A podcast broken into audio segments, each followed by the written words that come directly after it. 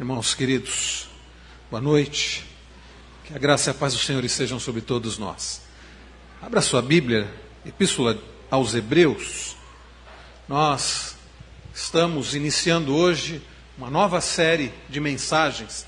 Nosso propósito, com a graça do Senhor, é expormos toda a Epístola aos Hebreus. Iniciando hoje, eu não sei, irmãos, se vamos expor de uma vez, ou seja, na sequência até o final do ano, toda a Epístola aos Hebreus.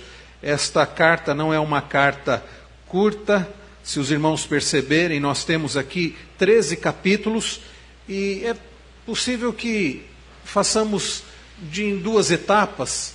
Preguemos até o meio da carta ou até o final do capítulo 6 e depois, no próximo ano, darmos continuidade. Não sei.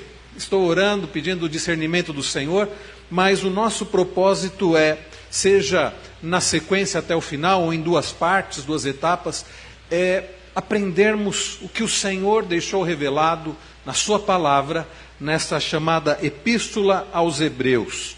E com a graça do Senhor vamos ser instruídos pelo Senhor. O nosso, a nossa expectativa é que o Senhor fale ao nosso coração, que o Senhor nos desafie, que o Senhor nos fortaleça, assim como foi para aquela época, para aqueles primeiros leitores que tanto precisavam do fortalecimento do Senhor diante dos desafios que passavam e perseguições, é que seja assim também para as nossas vidas, para nosso fortalecimento e para a glória do Senhor. Hebreus capítulo 1, este, hoje nós vamos olhar dos versos 1 a 4. Eu lerei e peço que os irmãos acompanhem com atenção a leitura da palavra do Senhor que nos diz assim: Havendo Deus outrora falado, muitas vezes e de muitas maneiras, aos pais pelos profetas, nestes últimos dias nos falou pelo seu Filho, a quem constituiu herdeiro de todas as coisas, pelo qual também fez o universo.